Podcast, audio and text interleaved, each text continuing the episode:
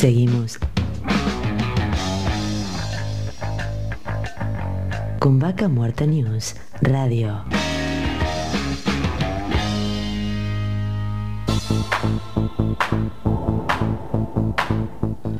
Seguimos con nuestras entrevistas del día de la fecha y en este caso estamos en contacto con Pablo Arpayú, director de Safiar, una empresa constructora eh, de arquitectura e ingeniería. Bienvenido, Darío Irigaray te habla.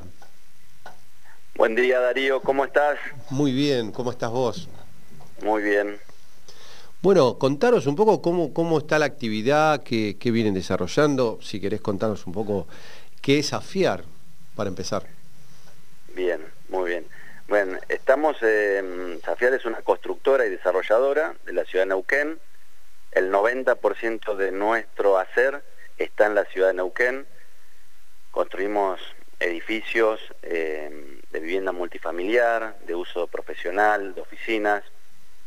También hemos hecho algunas naves industriales. Y de alguna manera estamos insertos dentro de este Neuquén, que es la capital y la metrópolis de la Patagonia. Es una empresa que tenemos menos de 10 años en, la industria y, bueno, no, que nos ha dado la posibilidad de ir creciendo porque básicamente estamos enfocados en resolver problemas eh, de nuestra comunidad. a nivel de información relevante, Neuquén sigue teniendo faltantes de, de casas, o sea, hay un faltante de más de 40.000 unidades, donde desde el sector público y desde el sector privado se van, se van dando diferentes soluciones, digamos. Sí, sí, sí, sí, es un tema que se, se conoce ampliamente, la, cantidad de viviendas faltantes. Y, Exactamente. Y, en este sentido ustedes se han empecinado en, tratar de aportar a eso, porque tienen varios proyectos en marcha. Sí, exactamente. Neuquén como capital de la metrópoli eh, de patagónica, pero digamos, una metrópolis que se, extiende y se fortalece con la producción primaria de, toda la cuenca neuquina de petróleo y gas, por eso la importancia de todo el contexto. estamos, la actividad principal que produce eh, el diferencial y los, eh, los sueldos y los ahorros y los comercios está en torno a la actividad industrial, eh, petróleo y gas y, y todos los servicios que se generan alrededor.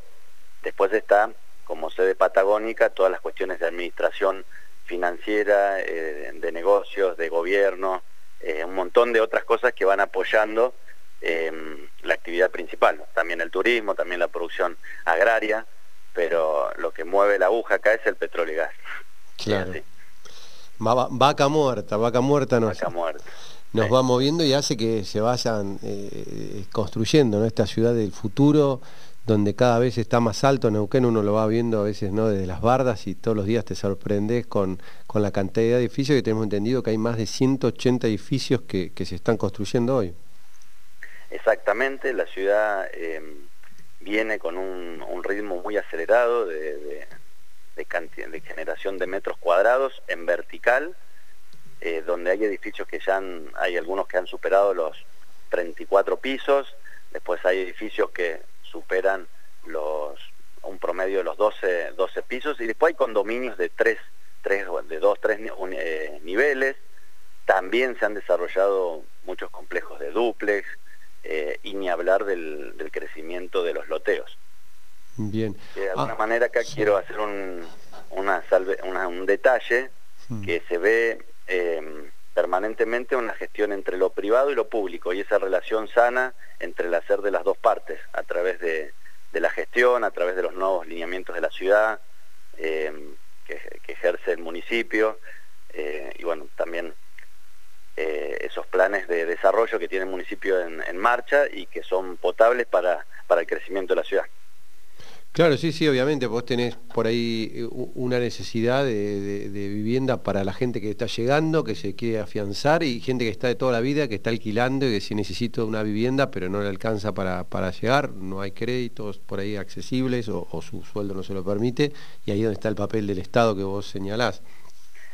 Exactamente, por la necesidad del techo, de la casa propia, del terreno, eh, es real en diferentes escalas, en diferentes grupos sociales, y las, las soluciones vienen dándose de diferentes lugares, o sea, desde el rol del Estado, por ejemplo, con este plan de 8.000 lotes que está desarrollando eh, el municipio sobre la meseta, pero también con desarrolladores que se han expandido hacia Plotier, hacia Centenario, eh, hacia la confluencia, que de alguna manera es, nosotros nos gusta el concepto, eh, construimos, pero el concepto que más nos gusta es de generar valor. Tenemos que generar valor en nuestra comunidad y dentro de esos roles el desarrollador y constructor tiene un rol importante muy importante de poder darle soluciones de habitabilidad a quienes lo necesitan por vivienda primaria y a quienes también necesitan ahorrar en ladrillos, el clásico ahorro en ladrillos que viene desde antaño y que bueno, que es un instrumento que genera crecimiento en la ciudad, fuentes de trabajo, eh, muchas fuentes de trabajo y que es sano para el crecimiento de la ciudad.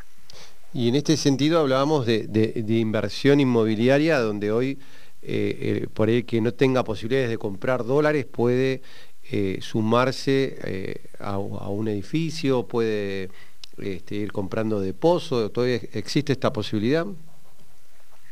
Sí, exactamente, em, es una, una forma conservadora, pero que viene de antaño, que es poder ahorrar, sean pesos, llevar la, la diferencia, sí.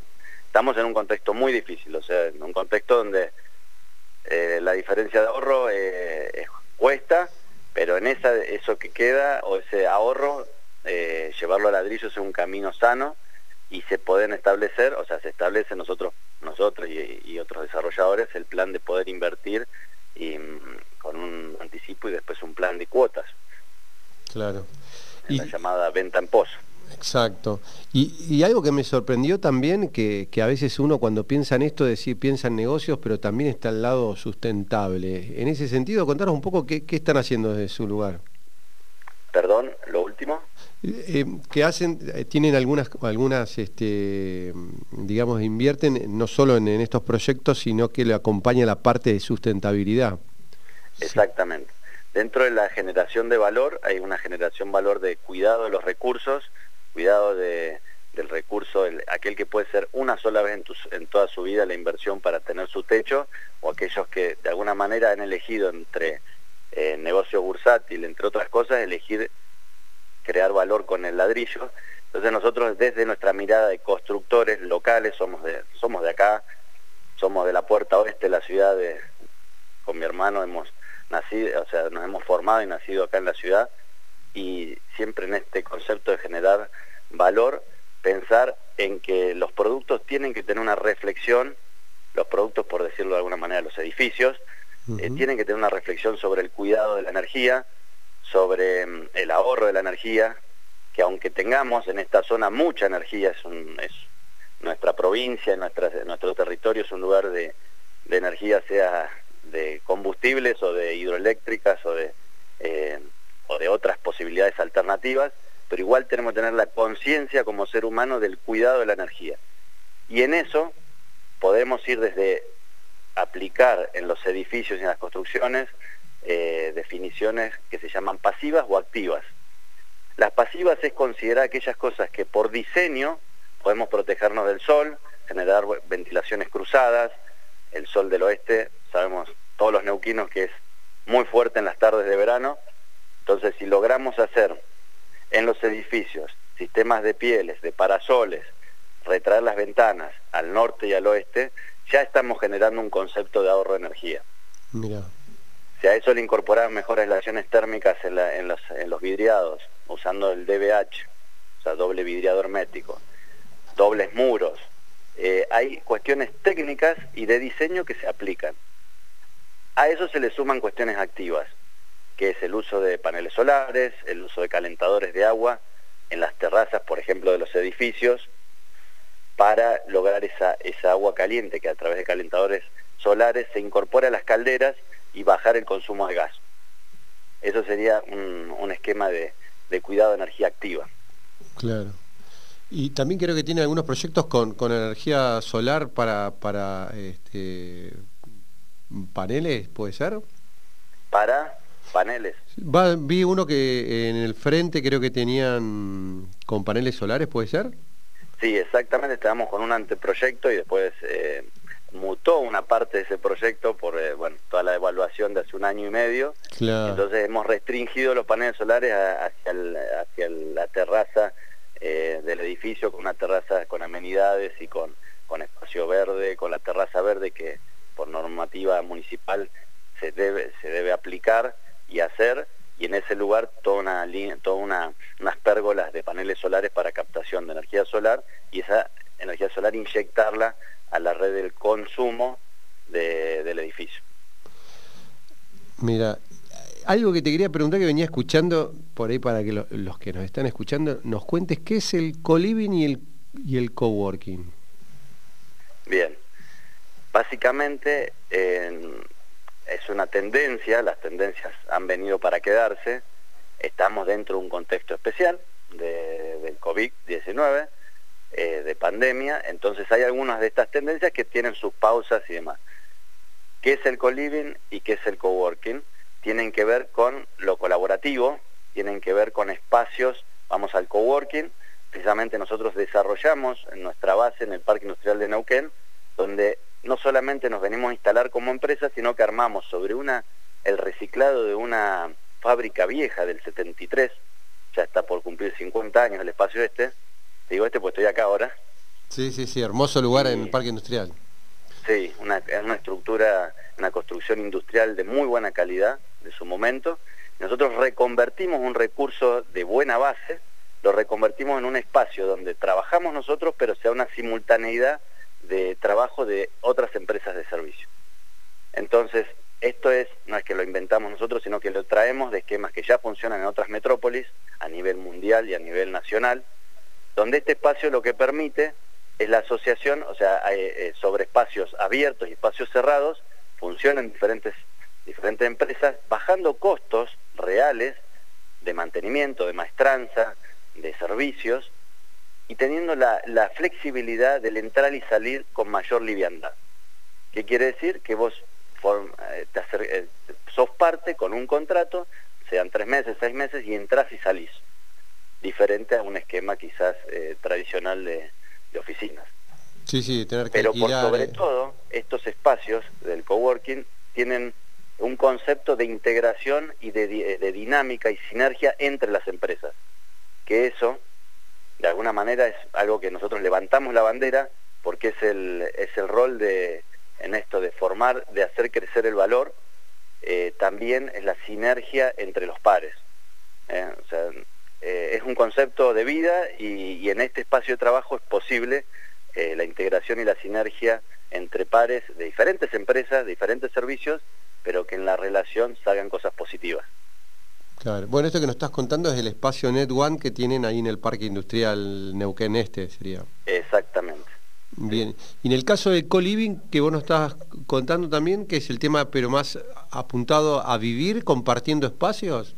Exactamente. El co-living tiene que ver con una tendencia de, la generación millennial, o sea, una generación que hoy eh, están ya en una posición de toma de decisiones, o sea, son... Eh, de alguna manera aquellos que tienen entre 20, 22, 24, 25 a 35, 36, toda esa década, que tienen conceptos socio, eh, sociohumanos o, eh, socioeconómicos de cómo se manejan, cómo, cómo toman decisiones, las libertades, em, el uso del tiempo, el uso de, de los recursos de una determinada manera, quizás diferente a la generación, a las dos o tres generaciones más grandes y a los más chicos también.